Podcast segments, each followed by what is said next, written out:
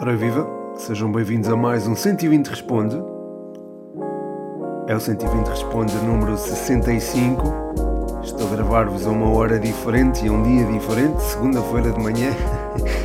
Não costumo fazê-lo, mas eh, desta vez teve que ser. E a partir de irei manter este horário até por uma questão de agilizar melhor uh, a minha semana e também para ir de encontro ao calendário futebolístico, porque uh, lá está, a segunda-feira é sempre aquele dia entre o fim de semana de futebol e, por vezes, as competições europeias, uma semana de competições europeias. Portanto, também para não haver aquela questão de uma pergunta feita ao domingo, à terça não ter a mesma validade, uh, o podcast entra, passa a ser à segunda-feira. Acho assim a dinâmica fica mais, mais interessante e acho que a malta pode gostar mais. Um, em relação a este podcast, devo sublinhar que reduzi as perguntas a 10 para ter alguma margem de manobra, até porque mais logo joga a Briosa e eu estou a contar ir ao estádio. Ainda não sei se vou ou não, mas em princípio vou e eh, pode ser que haja um live também para, para a malta. Ainda não tenho a confirmação se vou ou não, mas quando tiver, deixo também nos stories. De qualquer forma, à altura em que, na altura em que tiverem a ouvir isto, certamente já saberão ou não se irei ao estádio ou não. Mas pronto, não interessa. O último fim de semana foi cheio de, de futebol e foi bom futebol. O Cristiano Ronaldo em destaque no Manchester United. João Félix marcou pela primeira vez esta época ao serviço do Atlético Madrid. Isso foi sublinhado no, no TikTok no, em 120 Futebol, no TikTok, eh, mas também foi sublinhado no Instagram. Fiz uma publicação sobre o Félix e fiz também uma publicação sobre este fim de semana, nomeadamente sobre sábado, eh, no qual jogaram os três grandes e onde houve uh, a tal surpresa da derrota do, da derrota do empate do Benfica uh, diante do Estoril. E antes de passar para as perguntas, devo sublinhar aqui uma coisa que foi dita nas redes sociais por alguém que tem um podcast e, e associado ao Benfica, não ao Clube Benfica, mas independente um, do Benfica. Um, eu entendo que o calor do momento faça com que haja alguma contestação aos jogadores, mas está um jogador por não reclamar uma falta é uma coisa que eu ainda não tinha visto. E, enfim, acho que o adepto comum não deve. Claro que é preferível, se calhar, quando está o próprio jogador, do que propriamente a arbitragem, porque já, já andamos um bocadinho todos fartos disso, mas acho que é uma atitude. Enfim, a meu ver, não não beneficia nada ao futebol. Acho que todos nós temos essa função de promover o futebol como um bom espetáculo e acho que é por isso também que não falo de arbitragens e não vou dizer se aquele lance foi bem avaliado ou não, mas hum, lá está, promover este tipo de manhas e este tipo de coisas acho que não, não beneficia ao futebol e para além disso não é algo que vá mudar a decisão do árbitro propriamente. Eu joguei futebol, eu vejo futebol todos os dias e vejo muito, muito futebol em, em virtude também da minha profissão e sei que não é para um jogador reclamar uma falta que eventualmente um, um lance decisivo vai mudar, porque lá está, um lance decisivo passa sempre sob o crivo do VAR, como foi o caso, e nada foi assinalado. Mas eu não estou a dizer se, que a decisão foi bem tomada ou mal tomada, só acho é que esse tipo de atitudes de vir reclamar um jogador, eh, ou vir pedir a um jogador para reclamar uma falta é, lá está, é promover umas manhas e umas certos aspectos do futebol que não são propriamente saudáveis para, para o desporto em si, portanto deixo aqui esta nota. Passando para as perguntas, que é isso que interessa, e desculpem aqui este desabafo. Um, Começo pela pelas perguntas dos patronos. O João Maria Blanco pergunta qual o aspecto que mais te assusta no futebol, antijogo, violência, etc. Um forte abraço, João, do Spanenka, e, e obrigado pela tua questão. Olha, um dos aspectos é precisamente este: o foco na arbitragem, o foco nestas manhas, por parte até dos adeptos, porque queiramos ou não, a comunicação passa de fora para dentro também, não é só de dentro do campo para fora do campo. Uh, e acho que este tipo de, de comportamento também não, não beneficia nada o futebol. O antijogo, claramente, que é uma coisa que não é que me assusta, enfim, preocupa-me bastante, uh, sobretudo em escalões de formação, como vi, também já tive a oportunidade de deixar aqui a minha visão sobre o assunto. Um, a violência à volta do futebol é algo que também claramente não é reprovável um, e não só isso, mas também alguns dirigentes menos bem intencionados ou mais, ou se calhar até bem intencionados no início, mas que se fartam de, de um clube passado algum tempo e depois o abandonam. Isso aconteceu, por exemplo, com o Desportivo das Aves, um clube histórico e acho que era um clube que não merecia o, a época que teve em ano, no ano da pandemia. Uh, portanto, acho que, enfim, tinha, merecia mais respeito por parte de toda a gente. Uh, da, da direção na altura, dos donos do clube, não do presidente do clube. O presidente do clube é uma pessoa fantástica e fez tudo para que o clube tivesse alguma vivacidade. E estou certo que o Desportivo das Aves vai reerguer-se brevemente, também em virtude do trabalho que foi feito por, pelo, pelo presidente do clube. Mas o, o, aquele que foi o dono do clube acho que fez muito mal. Um, e, e, acho que há, pronto, este tipo de interesses também são coisas que me assustam no, no futebol. Portanto, eu sei que é uma pergunta aqui relacionada com o Halloween, se calhar é, podia ter levado para um lado mais divertido, mas de facto é, é isto mesmo que, que me assusta mais no, no futebol hoje em dia. A seguir, o David Cruz, também patrono. Um forte abraço, David. Obrigado pelo apoio e pela pergunta. É um abraço também especial para o João e um agradecimento pelo apoio. Um, ele pergunta: Evan Nilsson ou Tony Martínez, Paulinho ou Tiago Tomás, Yaramchuk ou Seferovic. Um abraço, outro abraço, mais um para ti. Em relação ao Evan Nilsson e ao Tony Martinez, acho que o Evan Nilsson oferece coisas que o Tony não oferece, nomeadamente um, a noção de baliza. É um jogador que oferece muito à equipa a nível ofensivo, fisicamente também é, é, é portentoso e tem, tem colocado cada vez mais o físico em prol da equipa e acho que é um jogador que está a ter uma evolução assinalável. Um, o Tony Martinez é um jogador mais, uh, diria, mais posicional, mas também com capacidade para explorar a profundidade. É um jogador que teve um início de época muito promissor. Uh, mas por vezes desliga-se do jogo.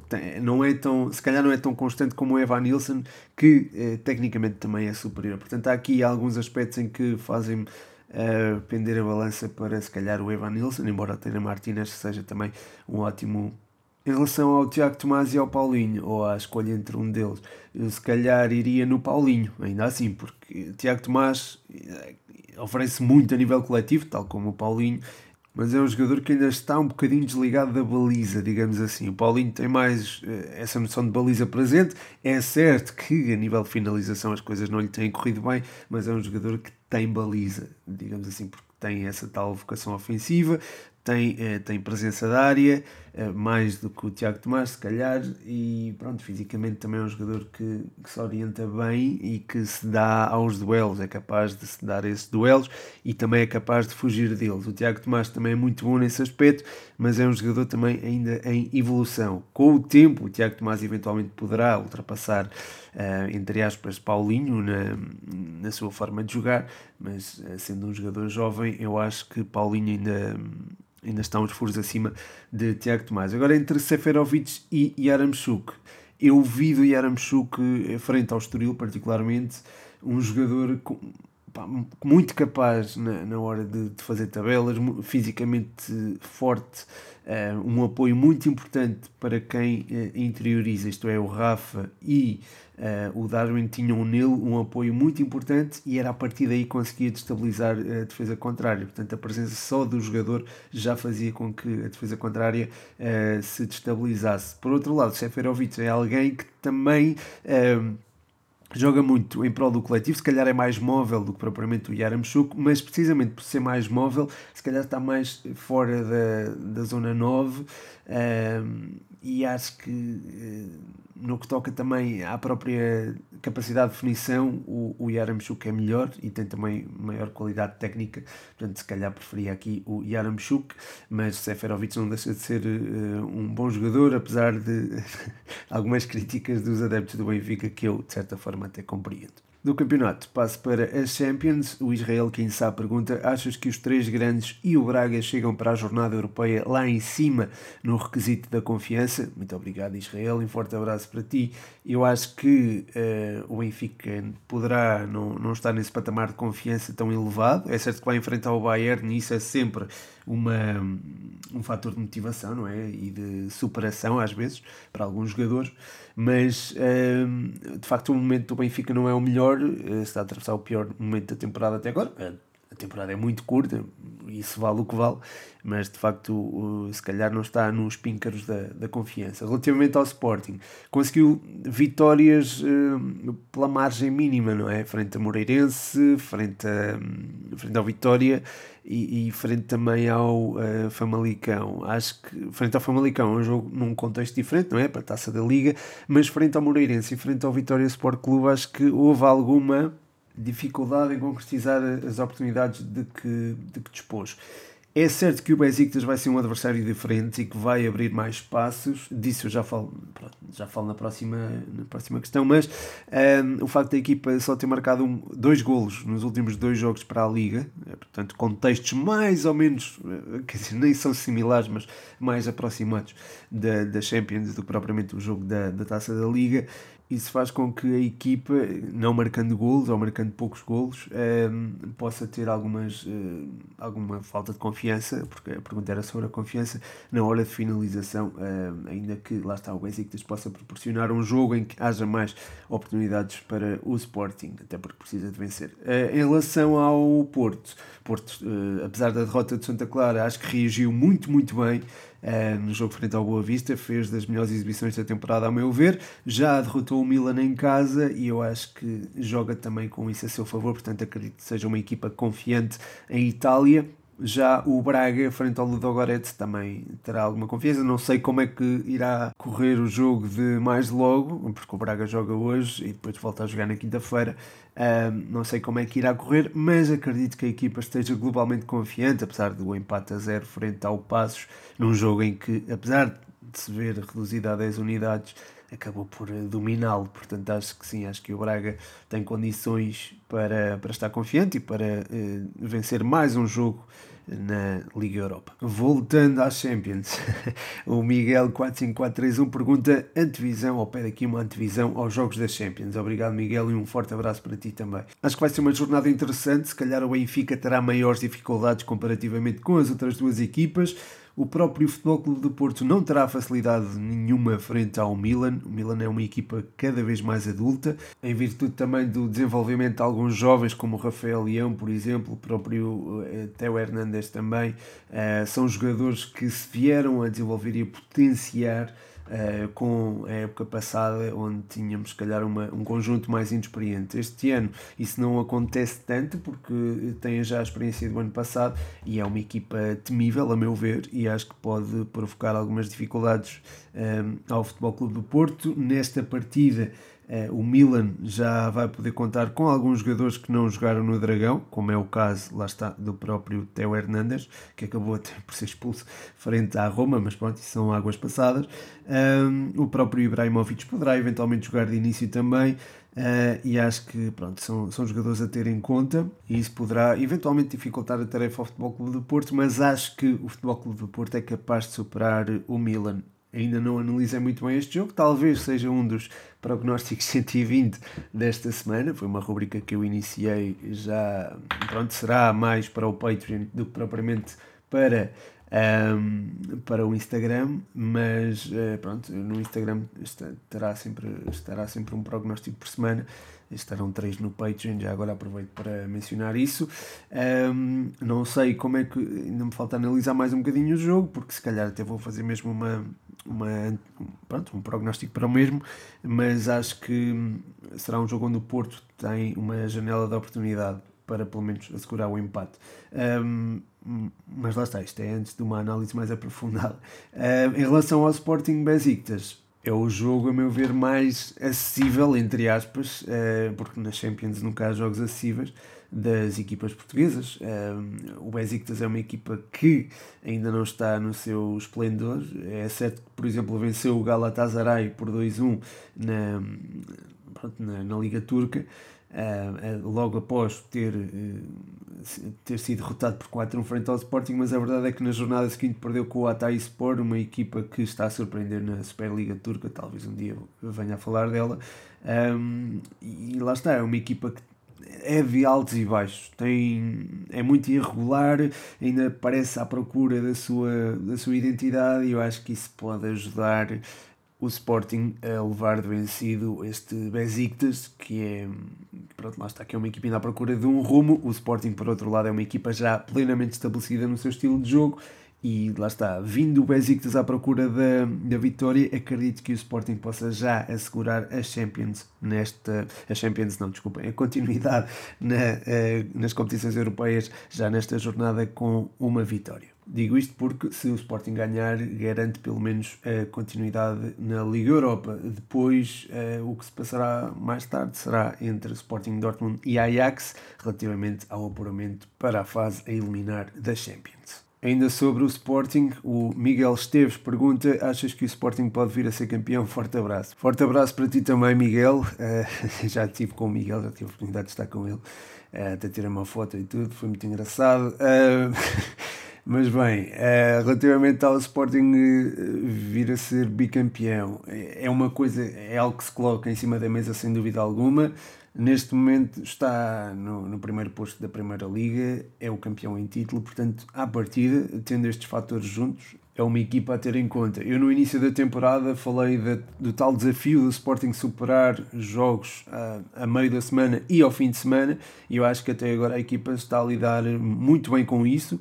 Tive algumas dificuldades na finalização frente ao Vitória e frente ao Moreirense, mas agora é uma equipa, enfim, parece uma equipa que se esteve a preparar para esta carga competitiva e é uma equipa que tem dado uma ótima resposta nesse sentido. Portanto, eh, sim, acho que hum, o Sporting tem essa capacidade para lutar pelo título.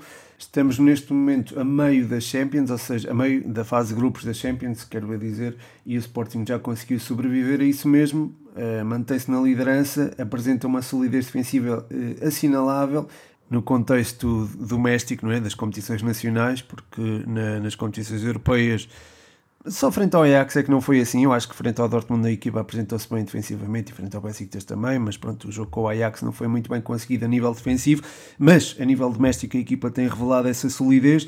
Mantendo-a, acredito que poderá estar na linha da frente na luta pelo bicampeonato. Do Sporting passo para o Futebol Clube do Porto. Tenho aqui duas perguntas. Uh, o Super Portista 1893 pergunta: Nova dupla no ataque portista? O que tens achado dos últimos jogos de Evan Golski?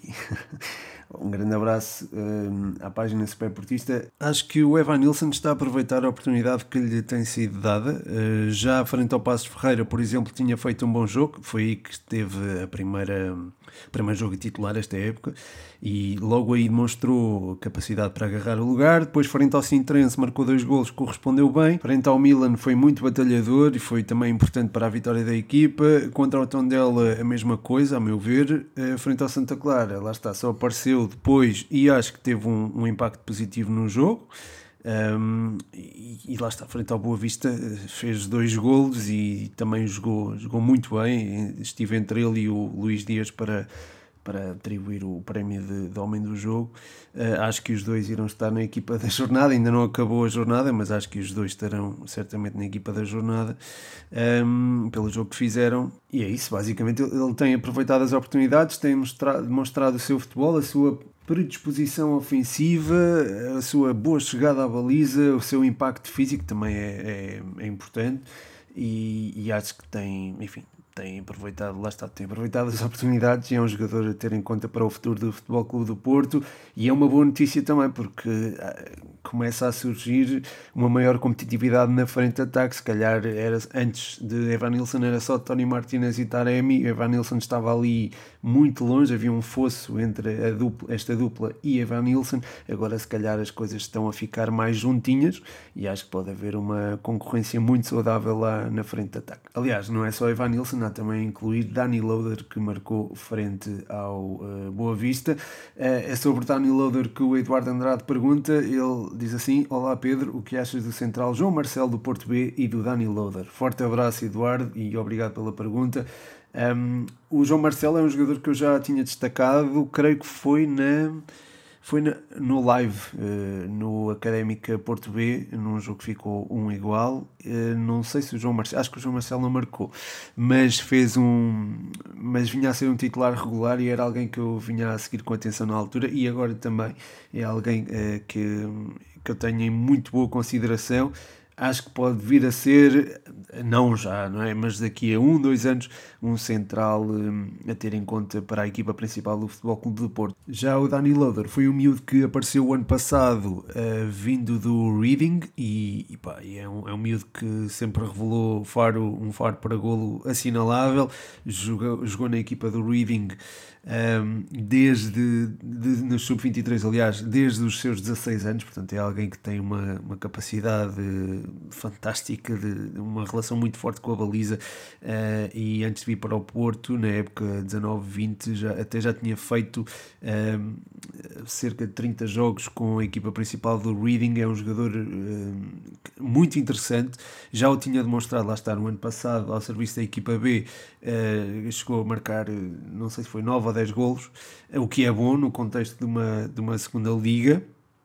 Eh, este ano eh, acho que não tinha sido propriamente eh, pujante, mas chegou, aproveitou a sua oportunidade e é alguém que tem potencial para se insurgir ali na luta pela titularidade. Continuando em Inglaterra, mas desta vez indo mesmo para a Premier League, o Vasco de Jesus pergunta o que explica o desaparecimento de jogadores como Dele Alli uma boa questão. Um, enfim, eu acho que o Nuno Espírito Santo queria pegar no Dele Alli e potenciá-lo de forma a que este atingisse aquele nível que todos sabemos que ele pode atingir, porque é de facto um jogador muito talentoso e com uma, uma relação com o jogo muito especial.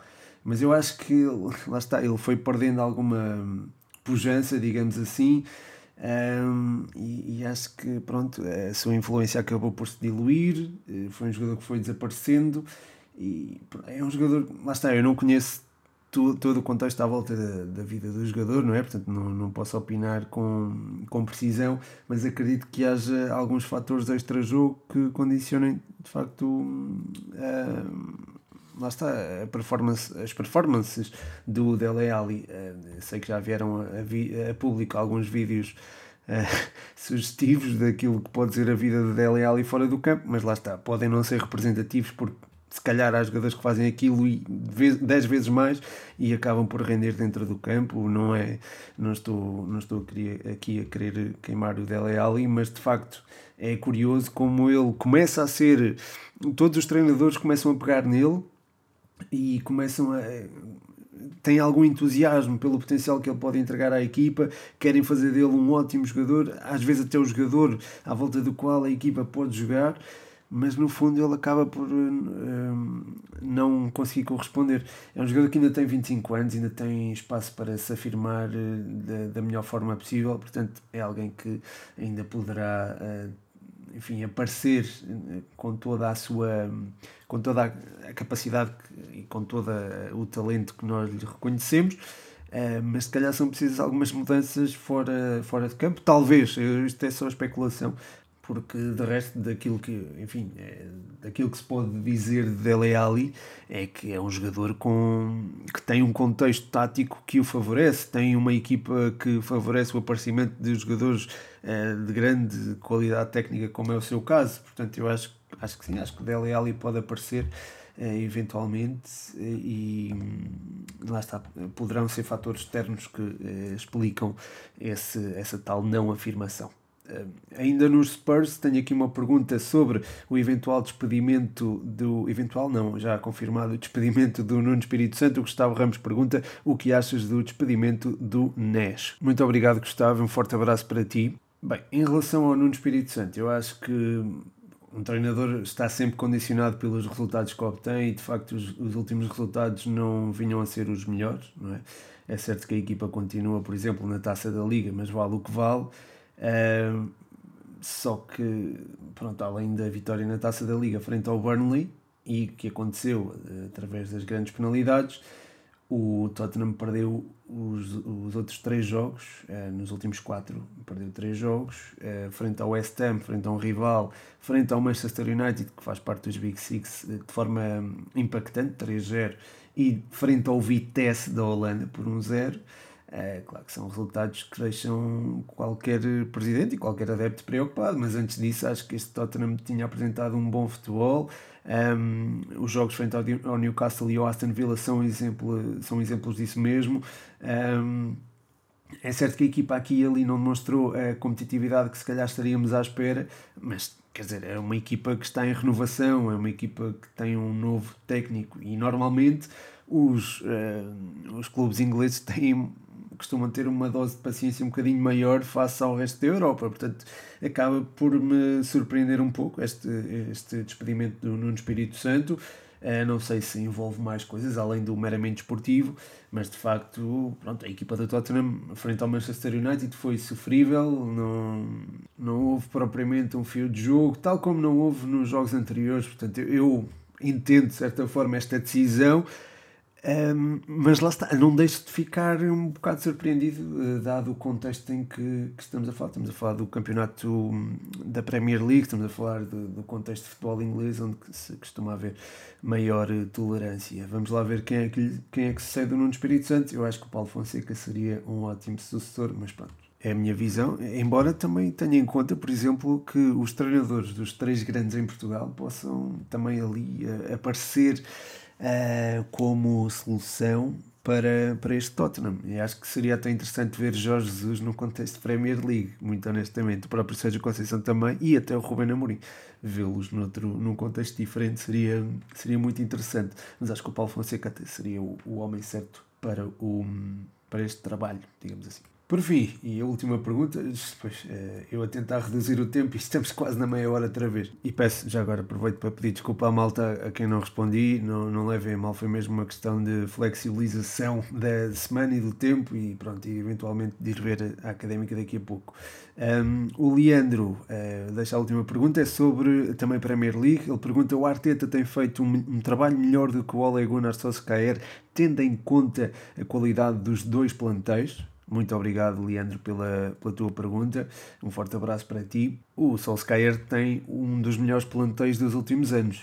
E isso já é dizer muito daquilo que ele pode fazer ou não com, com, este, com esta equipa. O Arteta tem um plantel que, para, enfim, dada a realidade do Arsenal dos últimos anos, é um plantel que não é propriamente fraco, mas também não é um plantel, eh, não é o mais forte dos últimos anos.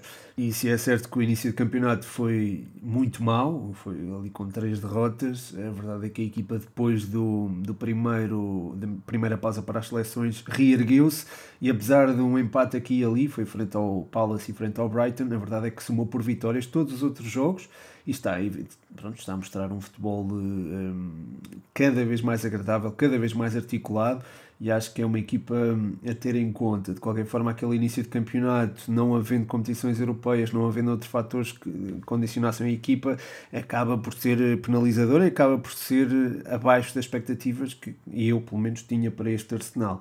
Uh, mas lá está, a verdade é que a equipa agora está com os mesmos pontos do Manchester United, apesar de não ter competições europeias, lá está, é preciso reforçar isto, mas tem um plantel que é inferior ao do Manchester United.